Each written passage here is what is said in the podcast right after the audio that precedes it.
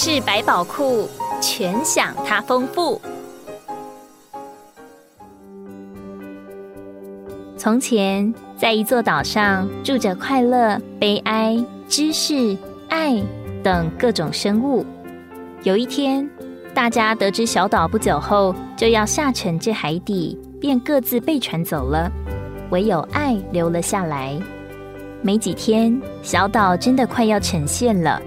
就在这个时候，富裕乘着大船经过，能带我走吗？爱哀求道。可富裕只顾摇头，因为他船上财宝已经满了，没有爱的位置。虚荣坐在豪华轮上，面对爱的求助目光，无奈地说：“哦哦，你湿透的全身会弄脏我的船。”悲哀过来了，还没等爱开口，他就说：“ 我很悲哀，我希望一个人静一静。”快乐很快的越过爱的身旁，因为太快乐了，以至于没有听见爱的哀求。这时，有一个声音向爱呼唤：“让我带你走。”来吧，这喜讯让爱大喜过望，竟忘了他的名字，只知道他是一位长者。安全着陆之后，爱对长者表示感激，可是他已经不知去向了。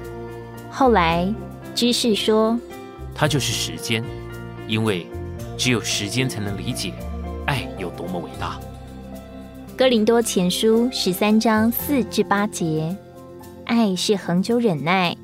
爱是永不止息，真正的爱能受得住时间的考验。神就是爱，他的爱是永不止息。即便人堕落败坏，他依旧爱他们到底，总是以他的恩慈、他的信实待他的子民。至于我们爱神吗？在我们人生的时间轴里，我们承认自己常常是摆荡不定的，但每一天，我们可以向主祷告说。主啊，求你使我一天比一天更爱你。